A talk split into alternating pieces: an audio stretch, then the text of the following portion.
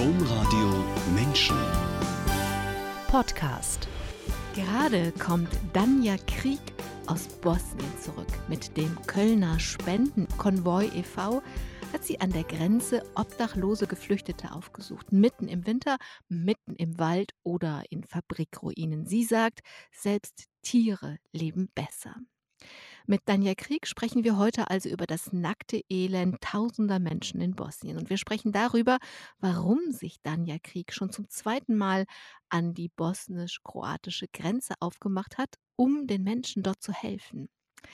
Denn dass Danja Krieg sich nicht abfinden und das Elend nicht einfach hinnehmen will an dieser EU-Außengrenze, hat viel mit ihrer eigenen Geschichte zu tun. Heute hat Danja Krieg die deutsche Staatsangehörigkeit und arbeitet für die GIZ in der Ukraine. Geboren aber ist sie in Sarajevo. Vor Krieg und Belagerung floh sie als Kleinkind mit der Mutter in den Irak, ging fünf Jahre in Istanbul zur Schule und kehrte erst nach Kriegsende nach Sarajevo zurück. Zum Studium kam sie nach Deutschland, ging zur Forschung nach Marokko und für die GIZ in den Nordirak. Ich freue mich auf eine spannende Sendung, die wir natürlich online aufnehmen. Und damit wir möglichst viel erzählen können, sage ich schnell herzlich willkommen, Danja Krieg in Kiew. Sie haben gerade Mittagspause. Ja, guten Tag. Ähm, vielen Dank für die Einladung und ich freue mich sehr, dass ich äh, meine Geschichte erzählen kann. Herzlich willkommen, alle, die eingeschaltet haben. Am Mikrofon Angela Krumpen. Danja Krieg, ich habe Sie für diese Sendung angefragt, weil Sie zum Verein Kölner Spendenkonvoi gehören und gerade von Ihrer zweiten Spendenreise an der bosnischen Grenze zurückgekommen sind. Sie haben dort Geflüchtete aufgesucht. Ähnlich wie in Moria auf der Insel Lesbos gibt es auch an der bosnisch-kroatischen Grenze viele Geflüchtete, die nicht vor und nicht zurück können, die keiner will und für die es nichts gibt. Eine absolute Sackgasse. Die Menschen sind obdachlos. Können Sie uns beschreiben, was Sie gesehen haben?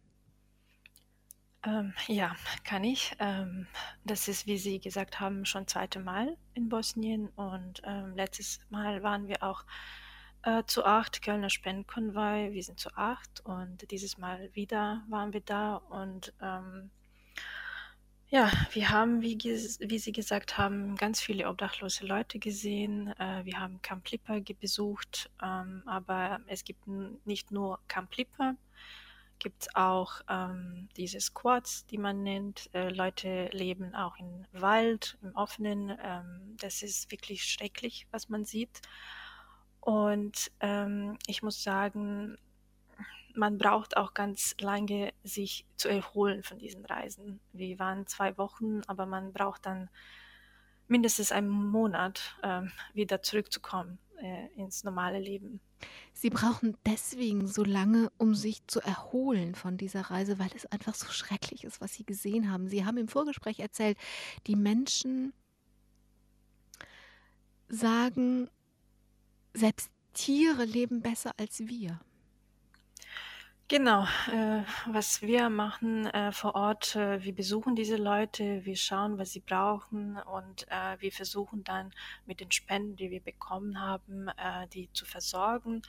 Und dafür kommt man wirklich in direkten Kontakt mit diesen Leuten und man ähm, spricht mit diesen Leuten und hört die Geschichten. Und es ist unglaublich, äh, was sie erzählen, was sie noch alles durchgemacht haben, bis sie nach Bosnien gekommen sind.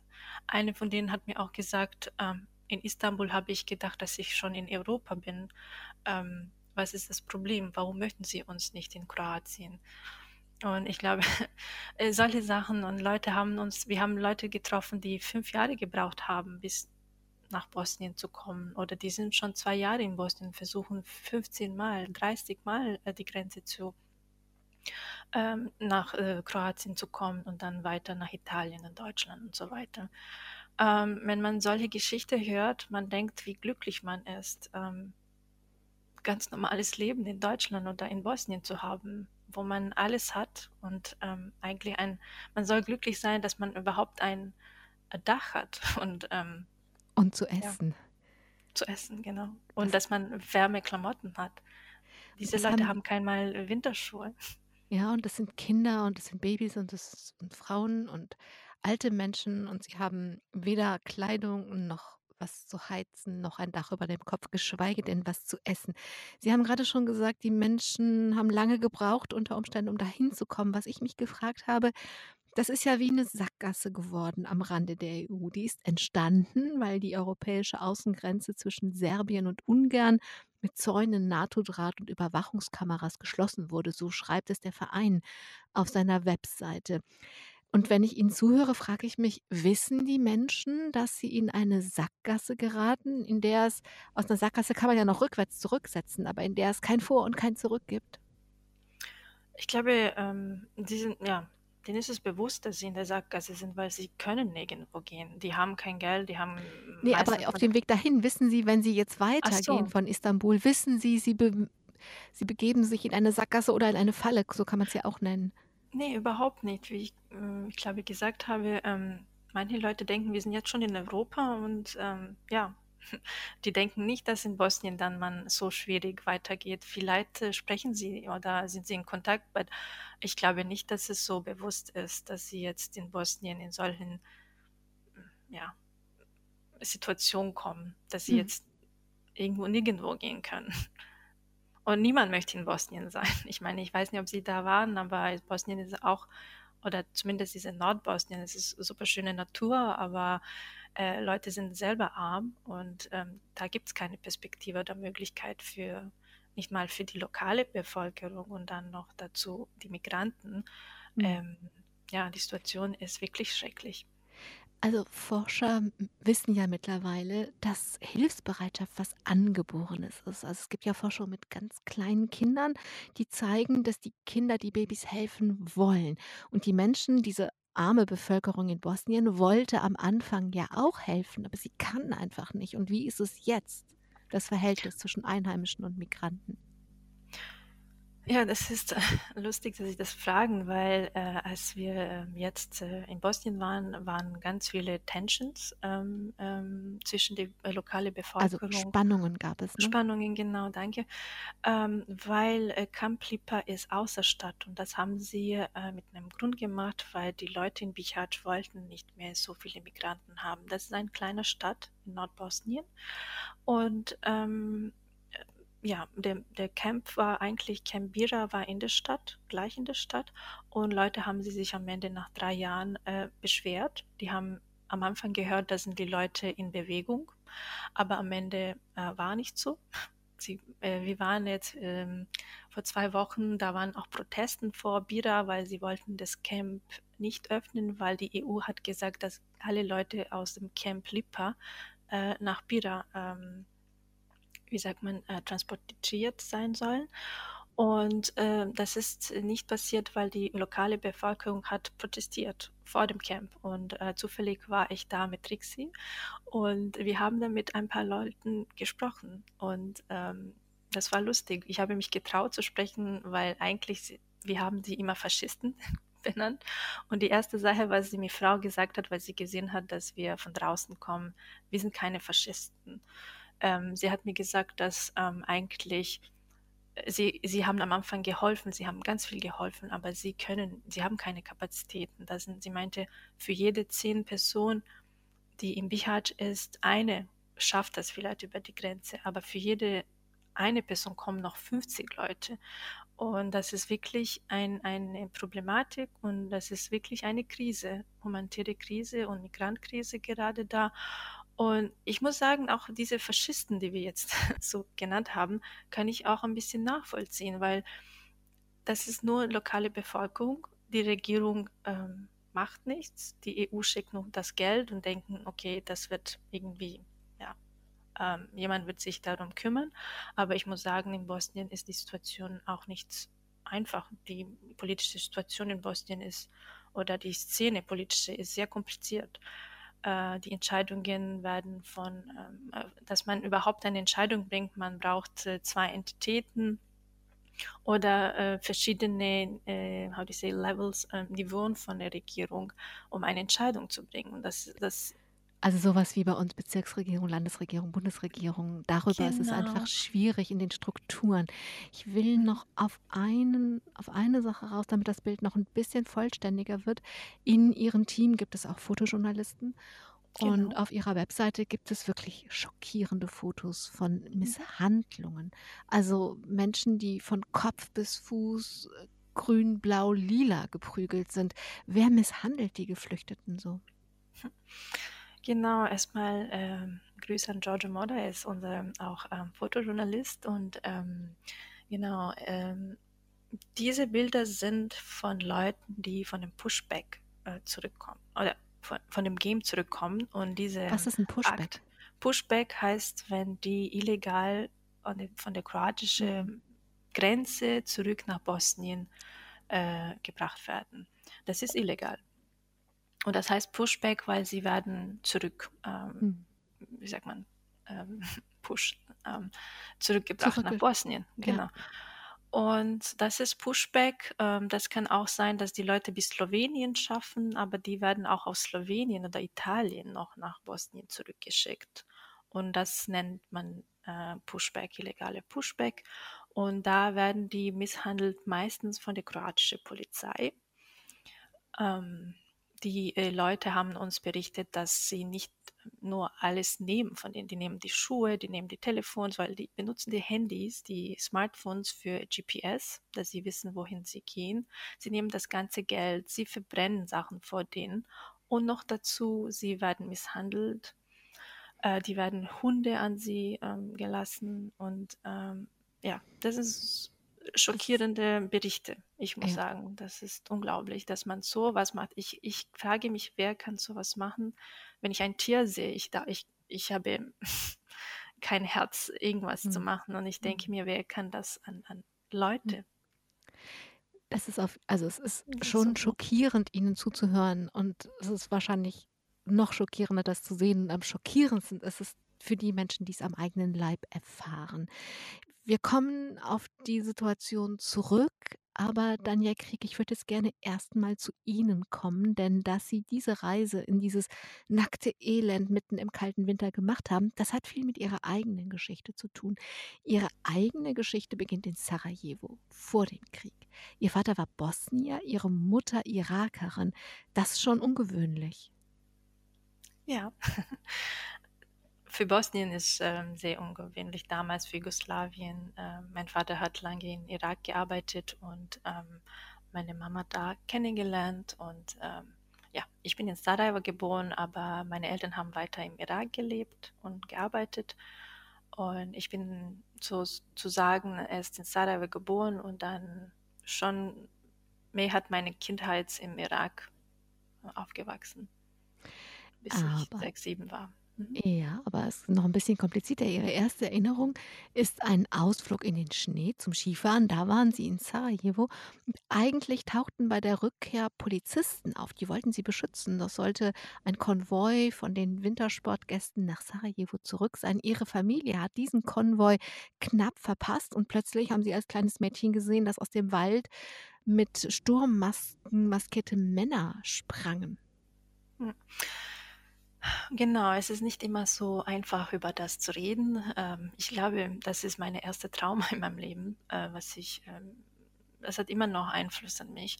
Und ähm, genau, wir waren im Urlaub in 92 und ich war fünf und das war mein erstes Mal, dass ich Ski gefahren bin. Und äh, wir waren im Urlaub in Sarajevo. Und, äh, aber eigentlich muss ich sagen, in den 90er waren wir schon zurück in Bosnien, in Sarajevo.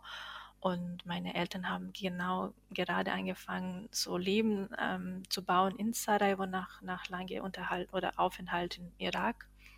Und 92 war dieser Urlaub und ähm, nach dem Weg von den Bergen Jachorina, das ist so 30 Minuten von der Stadt entfernt, äh, waren wir auf dem Weg zurück und wie gesagt haben, genau, wir haben den Konvoi verpasst und äh, die Polizei hat den Konvoi geleitet, sagt man so, und Mhm. die sind sicher nach Sarajevo gekommen, aber leider meine Eltern waren zu spät und wir sind, ja, wir hatten diese äh, ja, Szenario erlebt oder Szene, äh, wo ich diese Leute gesehen habe. Und das war vielleicht zwei, drei Minuten, fünf Minuten Maximum, aber für mich hat das wirklich so ein Erinnerung in meinem Kopf. Und ich denke ganz oft an das, was wäre, wenn etwas in diesem Moment passiert, weil ich habe ihnen erzählt, die haben auch geschossen und glücklicherweise nicht an uns, aber äh, auf dem Boden, uns vielleicht auch ein bisschen Angst äh, zu machen. Und das waren die ähm, Armee oder damals irgendwelche äh, Leute, die ethnisch zu Serben gehört haben. Und äh, da könnte man schon merken, dass die Unruhe nach Sarajevo oder nach Bosnien kommt und dass er Krieg ich, anfangen könnte. Ich frage genau deswegen danach, weil das den Menschen ja gelungen ist. Sie haben, sie wollten Angst machen, sie haben ihnen als Kindern, kann man so schnell Angst machen, so leicht Angst machen, da braucht es gar nicht diese, ähm, dieses Riesen, diesen Überfall. Sie sind dann, und das, das war eben der Anfang, in dem sie, es ist ein Anfang einer Kette von vielen ähm, Berührungen, die sie mit Krieg haben werden, noch in verschiedenen Ländern. Das waren die Vorboten vom Krieg und wie so oft ist, Menschen brauchen ihre Zeit, um zu verstehen, oh, oh, das wird wirklich ein Krieg. Ihr Vater hat die Gefahr zwar gesehen, er hat ihre Mutter, sie und den kleinen Bruder in den Irak zurückgeschickt, aber mit einem Rückflugticket. Das heißt, er ist davon ausgegangen, dass sie doch als Familie weiter ihr Leben in Bosnien aufbauen können. So war es aber nicht. Sie hatten ein Jahr keinen Kontakt zu ihrem Vater und wenn wir uns erinnern, das ist die Zeit, in der Sarajevo belagert wurde. Ähm, genau, äh, wir waren schon ein paar Monate noch in Sarajevo, weil das hat alles, das, unser Urlaub war im Januar und der Krieg hat offiziell oder die ersten Sachen waren Ende März ähm, angefangen und äh, wir waren irgendwann raus über Belgrad. Aus Sarajevo könnte man nicht mehr rausfliegen und mein Vater hat naiverweise den Rückflug noch gebucht, weil er wollte uns auch beruhigen. Aber meine Mama, sie hat mir die Geschichte erst letztes Jahr erzählt und sie meinte, dass ich irgendwas gefühlt habe als Kind, dass ich so geschrien habe am Flughafen. Und bei meinem Papa wollte ich nicht lassen. Sie meinte, also du gefühlt hast, dass du ihn nicht lange sehen würdest. Und tatsächlich ein Jahr lang habe ich meinen Vater nicht gesehen. Und ähm, für jemanden mit fünf, sechs Jahren, ähm, ich war sehr verwundert meinem Vater. Und das war wirklich nicht so einfach, weil wir wussten nicht, ob er überhaupt lebt. Und das ist auch eine unüberschaubar lange Zeit für ein fünf-, sechsjähriges Kind. Ja. Dann wird es auch noch kompliziert, denn ihre Mutter als Irakerin konnte natürlich im Irak bleiben, aber sie hatten einen bosnischen Pass und konnten nicht im Irak bleiben. Also das hat dazu geführt, wir kürzen das mal ab, dass sie nach, dass ihre Mutter mit ihnen zum Konsulat nach Istanbul gegangen ist. Genau, äh, ich muss nur korrigieren, ich hatte jugoslawischen Pass und wir Ah, könnten ja, in dem äh, klar. jugoslawischen Botschaft äh, bosnischen Pass nicht bekommen, weil und sie haben gesagt, sie gehören nicht mehr zu diesem Land. Sie müssen zum bosnischen Konsulat und die erste Konsulat bosnische war in Istanbul. Und meine Mama hat irgendwie über Rotes Kreuz geschafft, dass mein Vater rauskommt aus Bosnien. Ähm, sie hat Kontakt über Roten Kreuz zu meinem Vater und er hat geschafft. Wir haben uns, er hat uns im Irak geholt und dann waren wir in Istanbul, genau. Und ja, äh, und? Und ja, äh, mein Vater wollte zurück nach Bosnien.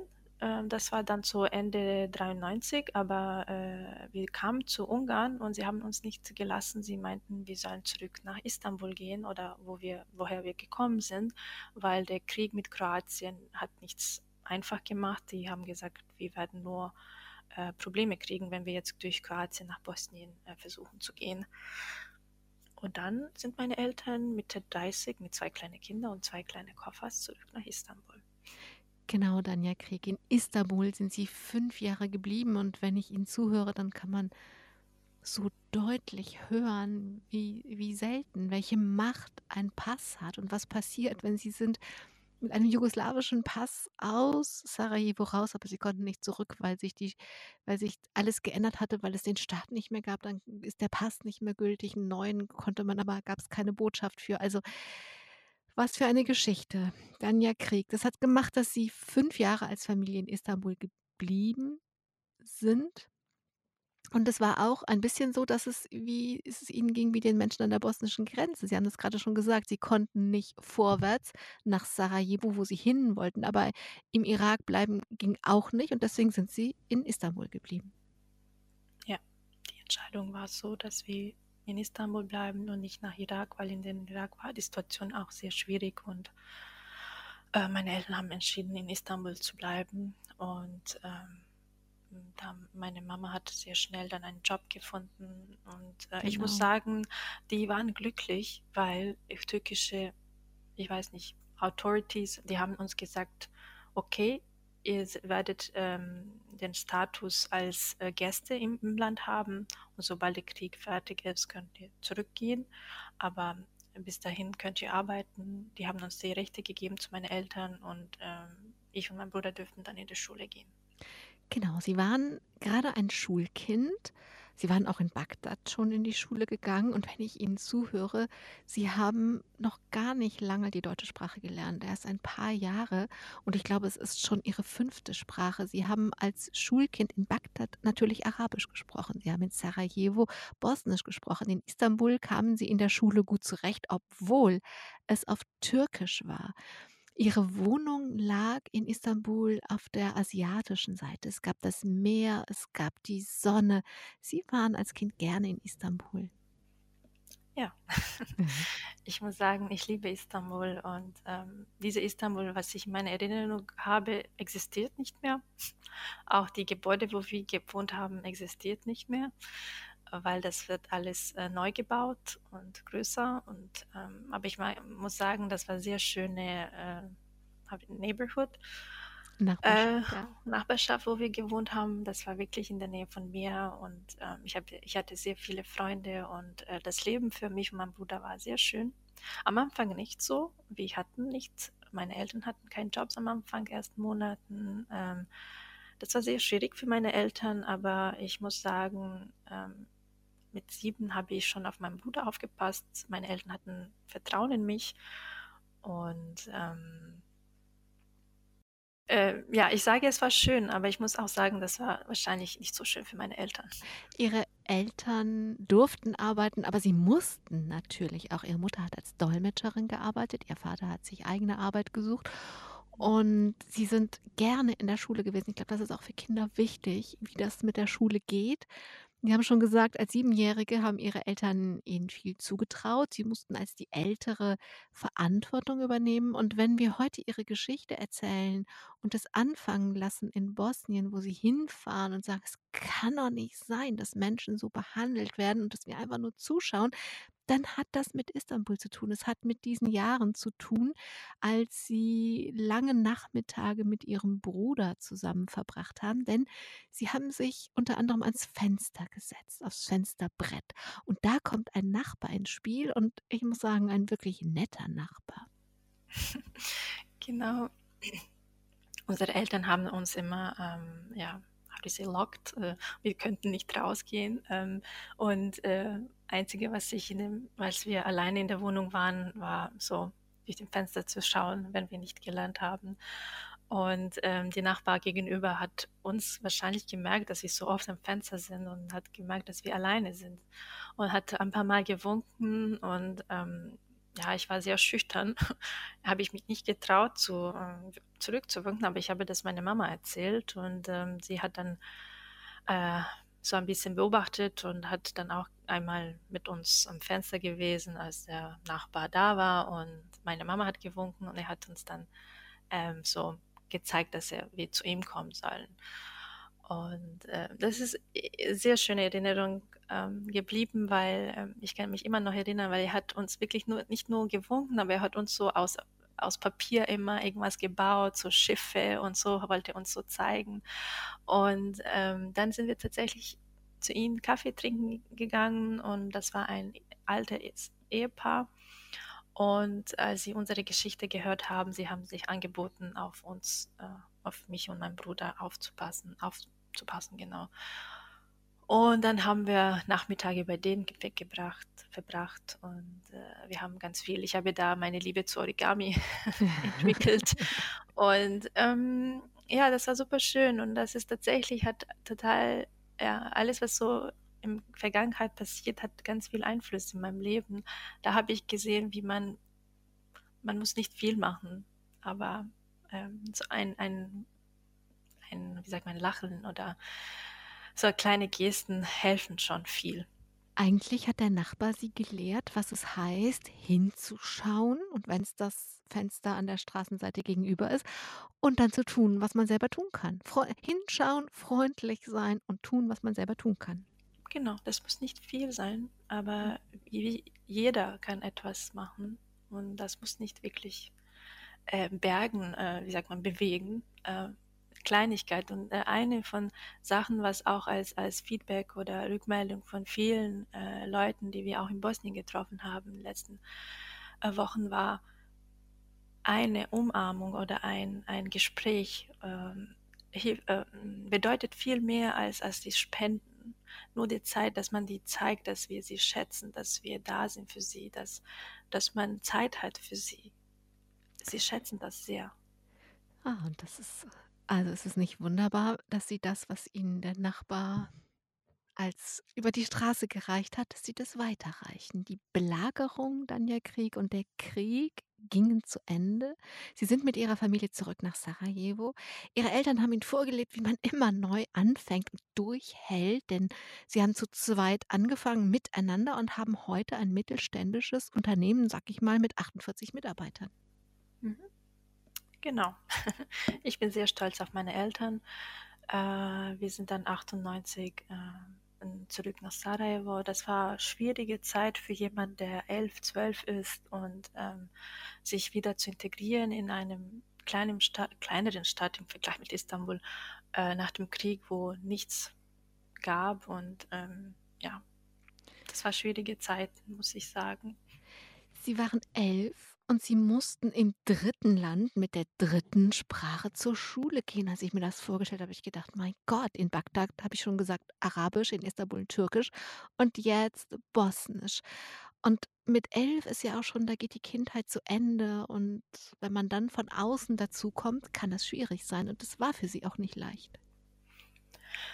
Ne, es war nicht leicht. Äh, ich habe meine, ähm, noch Schule zu Ende gebracht. Ich hatte dann angefangen, Piano zu spielen, Klavier zu spielen und ich habe eigentlich, äh, lieber zu Hause geblieben und gelesen, weil eigentlich draußen auf die Straßen ich muss sagen, den Schulen haben wir ganz viel über Minen gelernt, weil das war damals nach dem Krieg ganz viele Minen, auch in der Natur. Man könnte nicht so einfach rausgehen und diese Minen sind immer noch da. Ähm, aber damals nach dem Krieg, äh, waren viel mehr und da waren ganz viele Minen so, für Kinder gemacht, so in ähm, wie sagt man, als, äh, Spielzeuge und so. Dann das war wirklich ganz viel so Aware Awareness Raising in der Schule über Minen, dass wir solche Sachen nicht nehmen sollen, so Also, Spielzeuge auf der einfach genau, man Straße. hat ihnen versucht Awareness ist Aufmerksamkeit, dass man dass sie wach werden, dass sie die Gefahren erkennen. Und Sie hatten Sie teilten ja auch nicht die Geschichte Ihrer Klassenkameradinnen und Kam Klassenkameraden, denn die waren im Krieg in Sarajevo geblieben und Sie kamen wieder zurück. Mhm. Also Hm, genau. Viele waren auch draußen, äh, viele sind auch geblieben. Ich meine, es ist auch, ähm viele waren in Deutschland natürlich, ähm, viele müssen auch zurück nach Sarajevo kommen. Ähm, das war alles gemischt, ähm, in unserer Schule. Viel ja, wir waren auf einmal da, natürlich mit vielen. Ich bin auch in eine Schule gegangen, ähm, die 'n bisschen besonders ist. Ähm unterschiedliche Ethnien, äh, unterschiedliche, äh, Nationalitäten und, äh, wir waren auch da ich glaube 10 %, 20 % waren schon die zurückgekommen aus Mhm. Ausland in Sarajevo. Und Die mhm. Schulzeit ist da so gegliedert, dass Sie 8 Jahre zusammen unterrichtet werden und dann noch mal 4 Jahre bis zum Abitur machen. Sie haben ein internationales Abitur gemacht, das heißt, Sie haben das dann schon auf Englisch abgelegt und dann haben Sie Landwirtschaft studiert. Das wollten Sie nicht so recht. Ein kreativer Beruf hätte Sie mehr angezogen, aber Ihre Eltern mit den Erfahrungen, die sie selbst als junge Eltern in fremden Ländern, die ihre Kinder, die Familie durchbringen mussten, haben Ihnen abgeraten, was Kreatives zu machen. Genau.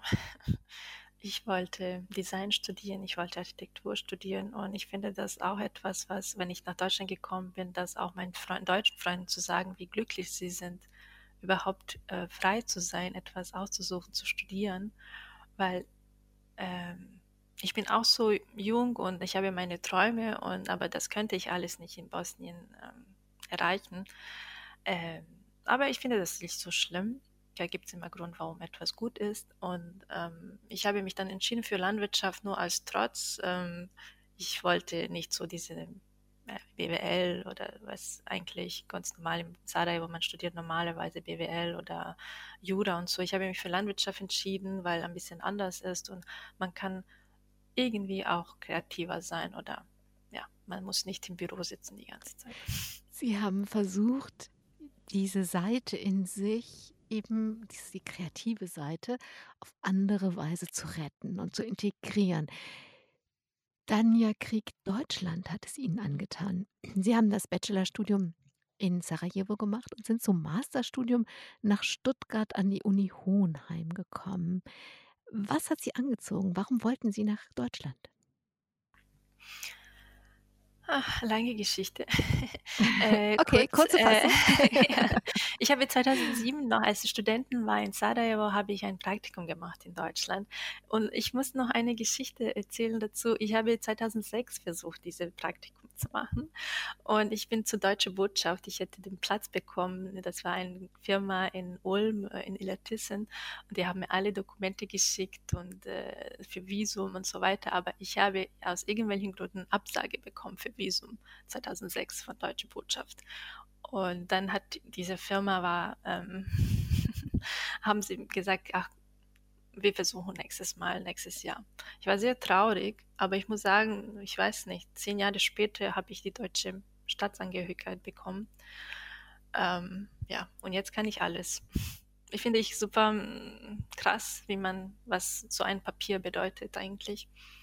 Weil ich sage immer, ich bin die gleiche Person, nur habe ich andere Rechte, weil ich andere Papier habe. Aber okay. 2007 war ich dann äh, über Sommer in Deutschland und da hatte ich meinen Mentor und er hat ähm, in Uni Hohenheim studiert und ähm, er hat mich darauf aufmerksam gemacht und dieser Master war auf Englisch, musste ich jetzt nicht unbedingt Deutsch lernen und habe ich mich dann entschieden, äh, nach Deutschland zu gehen und eigentlich die Idee war zwei Jahre Deutschland und zurück nach Sarajevo. Das hat nicht ganz geklappt mit den, mit den zwei Jahren in Deutschland und dann zurück. Ähm, Sie haben eine Szene erzählt, dass Sie in Stuttgart in der Innenstadt stehen und staunen, während Sie sich so umgucken und die Menschen angucken. Genau, Königstraße. Ähm, 2007 habe ich äh, aus Ulm einen Ausflug gemacht nach Stuttgart und ich war so beeindruckt mit dieser Straße voll mit total verschiedenen, ähm, so divers, so viele Kulturen. Ähm, ich weiß nicht, das war voll, das war das Wochenende und das war diese Hauptstraße in Stuttgart. Ich war so begeistert und ich habe mich so gewünscht, wow, ich würde so gerne in so einem Umfeld leben. Und 2009 war ich schon in Stuttgart, zwei Jahre später. Ja, das war vor Corona, als die Innenstadt voll war. Ja, Gefallen hat Ihnen dann auch in der, bei der Arbeit, das haben Sie erst als studentische Hilfskraft und dann als wissenschaftliche Mitarbeiterin, äh, gut gefallen hat Ihnen in Hohenheim, dass Sie die Möglichkeit hatten, mit Marokko, nach Marokko zu kommen und eben im Studium und danach da zu arbeiten. Das klingt erstmal gar nicht naheliegend. Sie sind nach Deutschland gekommen und arbeiten dann mit Marokko. Äh, ja. Ich, ich bin sehr neugieriger Mensch und ich bin immer offen für alles und äh, ja, go with the flow. Ähm, klar, man macht Pläne, aber das Leben passiert und ich, äh, ich habe meinen Master ähm, ähm, Arbeit, Arbeit, Arbeit. Masterarbeit, ja, danke, in Marokko geschrieben. Und das war ein sehr interessantes Projekt von der EU finanziert und äh, ich hatte dann ähm, die Thematik hat mich interessiert. Das war ein, ein, eine Arbeit über Frauen und äh, wie man Frauen eigentlich unterstützt, äh, um ähm, äh, selber Gelder zu ähm, generieren und so ein Business äh, zu entwickeln. Und das war sehr interessant für mich, ähm, so direkt mit Leuten vor Ort in diesem Teil, in dem Dorf zu arbeiten. Und nach meinem Masterabschluss hat mich dann Projektkoordinator gefragt, ob ich doch nicht äh, bleiben möchte, weil ich war sehr gut akzeptiert und ähm, ich meine meistens von den Frauen vor Ort, weil ich ähm, mit denen auch so nahe gekommen bin, auch wegen meiner Sprachkenntnissen und ähm, genau. Ich weiß Welche nicht, Sprache haben, haben Sie denn da Zeit gesprochen? Zusammengefunden, genau. Hm?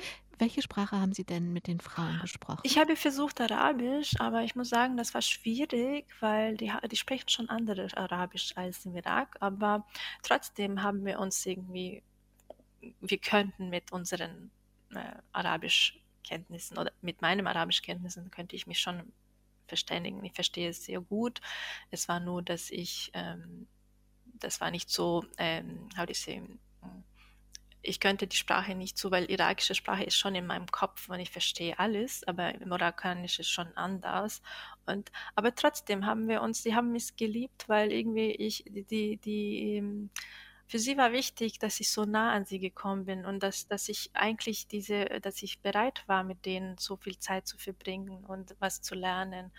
Ich glaube, das gefällt Leuten, wenn man diese Bereitschaft zeigt, dass man da ist für sie. Und äh, diese Frauen sind auch, die hatten auch schwieriges Leben. Die waren alle, mit denen ich gearbeitet habe, Mitte 30, aber die haben wirklich alle wie 50 ausgesehen. Und äh, die hatten schwieriges Leben. Und ich habe dann äh, während mein auch Aufenthalt da ein Kochbuch geschrieben.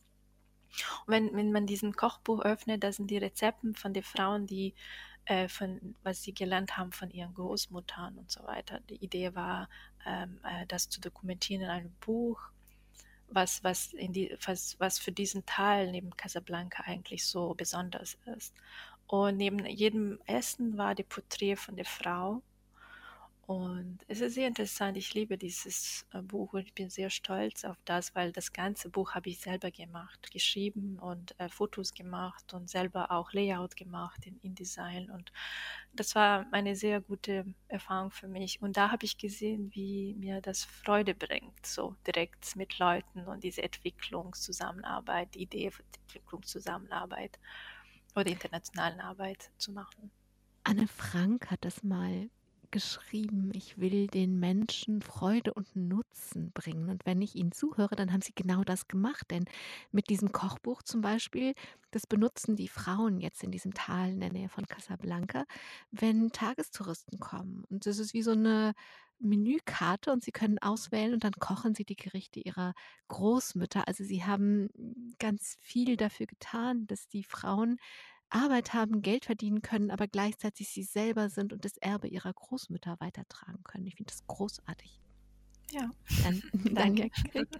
Die Arbeit in Casablanca hat sie so begeistert, also vor allen Dingen dieses mit den Menschen arbeiten, dass sie wussten, so will ich weiterarbeiten. Und by the way, also ähm, da ist ja auch in diesem Kochbuch da hört man ihnen zu oder ich höre ihnen zu und höre alles, was sie an Kreativität da reingesteckt haben. Also sie konnten kreativ sein und sie waren nah an den Menschen dran. Deswegen haben sie sich überlegt, ich möchte zur GIZ, also zur Gesellschaft für internationale Zusammenarbeit.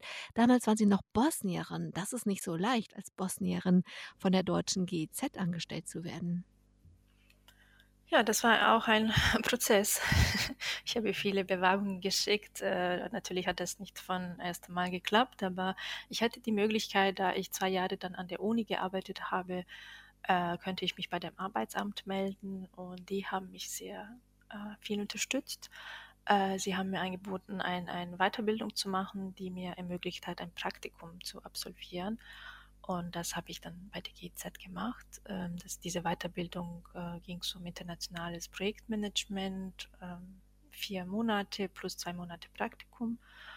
Und dann war ich super schnell bei der GIZ gelandet und da bin ich geblieben seit 2015.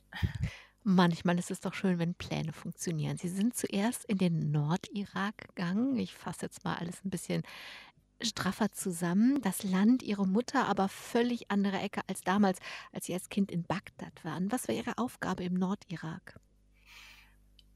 Ja, ich habe ähm, da auch ein äh, kleines so ähm, Projekt gehabt. Auch äh, ging es das Projekt war Übergangshilfeprojekt, äh, was nicht so mh, mm, wie sagt man, normalerweise GZ macht die bilaterale Zusammenarbeit oder regionale Zusammenarbeit und so weiter. Und das ist jetzt Übergangshilfe ähm, äh, Übergangshilfe, genau.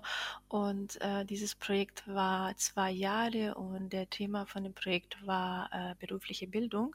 Aber meine kleine Komponente ging es um die Landwirtschaft äh, und äh, berufliche Bildung im Landwirtschaft für die Flüchtlinge aus Syrien, die im Camp Domis in, im Nordirak sind.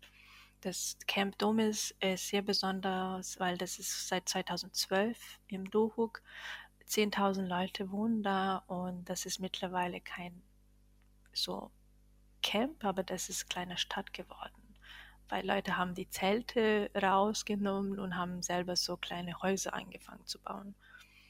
Und das ist sehr interessant zu sehen. Und da haben wir tatsächlich mit der GZ und auch mit FAO 20 ähm, Treibhäuser ähm, installiert und da haben wir, dann könnten wir Training of Trainers ähm, mit, zusammen mit Uni Hohenheim und äh, Uni Dohuk, ähm, wie sagt man, äh, wir haben die Training of Trainers mit der Uni Hohenheim organisiert für die ähm, ähm Professoren in äh, Uni Dohuk oder die Assistenten, die dann weiter die Flüchtlinge aus Syrien äh, trainiert haben in und verschiedenen. Ihnen, mhm und ihnen beigebracht haben. Sie haben den Geflüchteten aus Syrien im Irak beigebracht oder Menschen im Irak beigebracht, wie sie mit den syrischen Geflüchteten weiterarbeiten können, sodass sie ähm, Dinge anbauen können in den Treibhäusern und ihr eigenes Geld verdienen, ihren eigenen Genau. Unterhalt haben. Genau, das war die Idee. Und ich muss sagen, diese Leute, das muss ich wirklich sagen, diese Leute möchten nicht nach Deutschland kommen. Das machen sie wirklich nur aus Not die mögen im Irak zu sein, obwohl vielleicht die Situation nicht die beste ist, aber sie mögen in einem Umfeld zu sein, wo sie die Sprache kennen, Kultur kennen, wo sie sich nicht fremd fühlen. Und ähm, das war, finde ich, sehr wichtige Proje wichtiges Projekt, ähm, dass man denen auch ermöglicht, in den Ländern zu bleiben und eine Perspektive zu schaffen.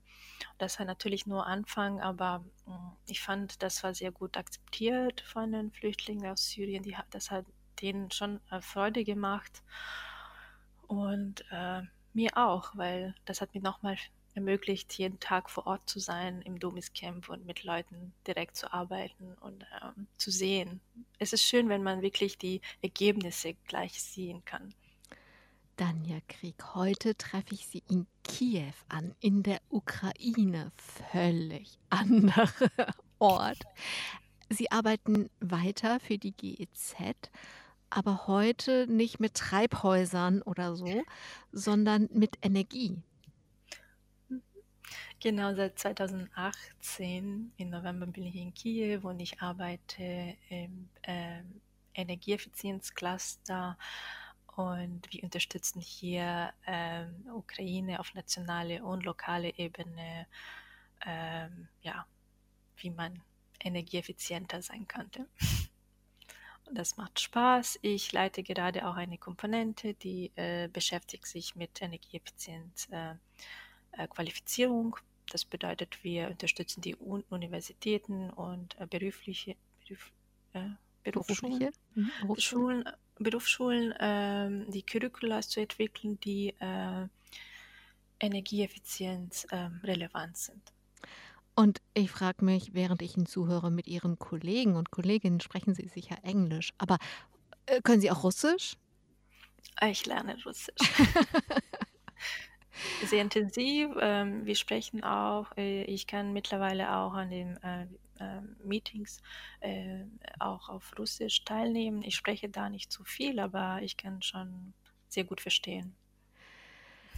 Dann, Herr Krieg, was mir auffällt, ist, dass es an den Orten, an die sie gehen, nicht weit weg Kriege gibt oder kriegerische Auseinandersetzungen. Im Nordirak, ich meine, da waren die Geflüchteten, die sind natürlich vor dem Krieg geflüchtet und sie, es war auch nicht so weit weg, als dass sie das nicht mitbekommen hätten. In der Ukraine geht es auch nicht friedlich zu. Nun hat der Krieg so viel mit ihnen selbst zu tun. Ähm, schreckt sie das nicht, an Orte zu gehen, an denen sie wissen, das war hier, das kann hier sein, das kann hier wiederkommen? Ähm, Ne, ich muss sagen, ne, ich weiß damals auch, als ich noch in Nordirak gegangen bin, äh, meine Freunde und Familie haben sich schon Sorgen gemacht, dass ich da hingehe, weil das war 50 Kilometer entfernt von Mosul, ähm, wo sehr unruhig war damals, noch 2016. Ähm, ne, das ich hatte da wirklich keine Probleme. Ich war überhaupt nicht nervös. Das habe ich eigentlich ähm, ich ich mag ich mag da zu sein. Ich muss sagen, ich habe andere Art von Ängsten. Das ist zum Beispiel alleine im im Wald zu laufen, aber so in einem Land zu gehen, wo Krieg ist, das macht mir jetzt nicht so viel Angst.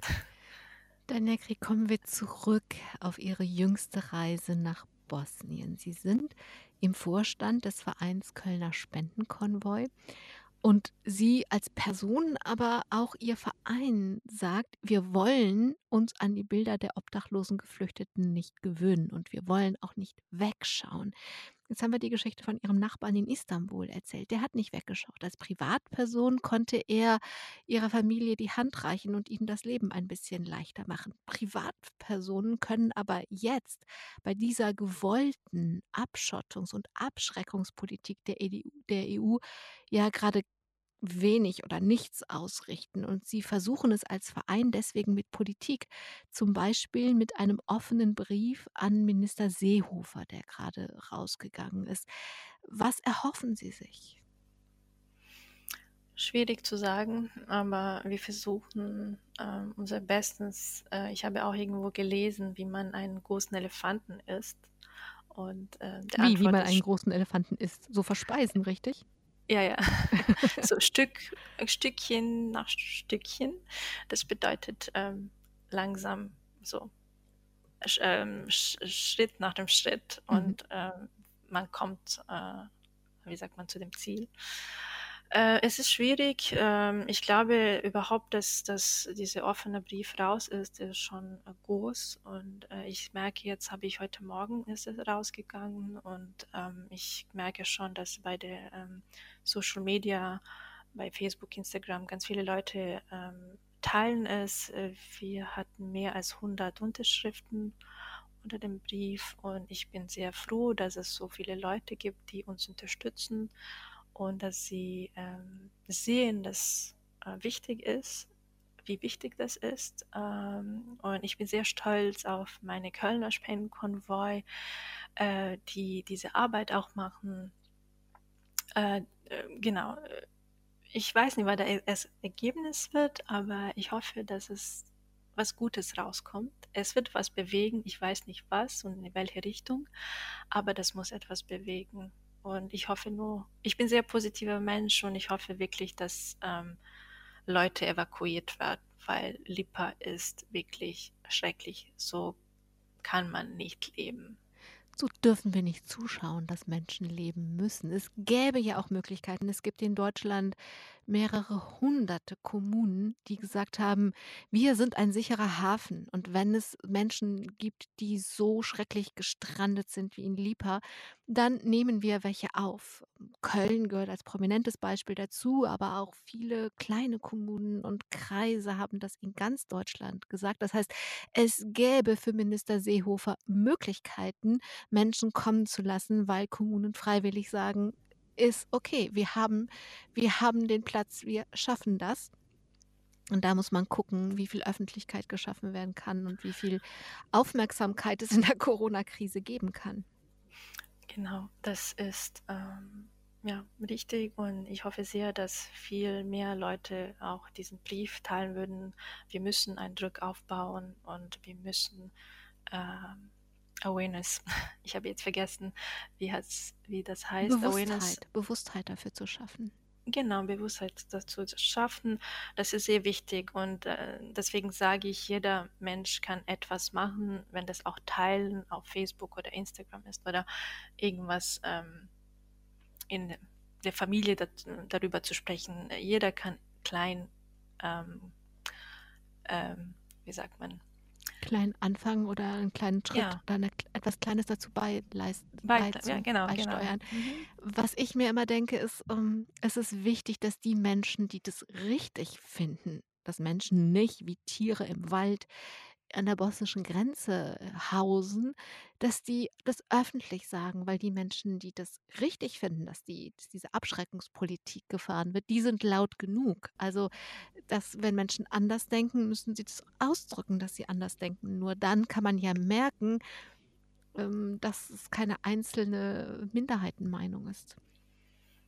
Genau. Genau Krieg. Wir müssen zum Ende der Sendung kommen und ich würde gerne von Ihnen wissen, also jetzt mal, wenn wir mal ähm, absehen von dem, was Sie sich wünschen, was für die Menschen in Lipa passiert. Was wünschen Sie sich für Ihr eigenes Leben, was passieren soll? Für mein eigenes Leben. Für Ihr eigenes Leben. Ähm, ich weiß nicht, ich bin sehr zufrieden. Ich bin glücklich. Ähm, ich wünsche, dass es so bleibt. Und äh, ich hoffe sehr, dass ich mehr und mehr helfen kann, weil alles, was ich mache, eigentlich, ich habe gesehen, dass mir so Freude macht, äh, mit Leuten weiter, mit Leuten zusammenzuarbeiten, für Leuten, dass ich, ähm, dass mich das ermöglicht oder dass mein Leben mir das ermöglicht, dass ich das weitermachen kann, dass ich äh, in Kontakt bleibe mit so äh, tollen Leuten wie ähm, äh, anderen aus Kölner Spendenkonvoi. Das ist ähm, das macht mir Freude und das gibt mir auch Energie. Ich habe auch nicht die Leute, die Helferinnen aus Bosnien äh, dieses Mal jetzt nicht so, wir haben nicht darüber gesprochen, aber die sind auch sehr wichtige Akteure in diese ganze Geschichte. Äh, ich bin froh, dass ich solche Leute kenne. Und dann, ich möchte sie weiter in meinem Leben haben. Danja Krieg, dann wünsche ich Ihnen, dass Ihr Leben Ihnen noch viel Gelegenheit gibt, für Menschen da zu sein, sie zu sehen, an ihrer Seite zu sein, solidarisch zu sein, das auszudrücken und auch, dass das politisch relevant wird. Daniel Krieg, alles Gute für Sie. Danke für Ihre Zeit in Kiew. Danke allen, die zugehört haben. Und ich hoffe, es war was Inspirierendes dabei. Und wenn es der Blick darauf ist, in dieser Corona-Zeit, was wir alles haben. Machen Sie es gut. Am Mikrofon war Angela Kruppen. Domradio Menschen.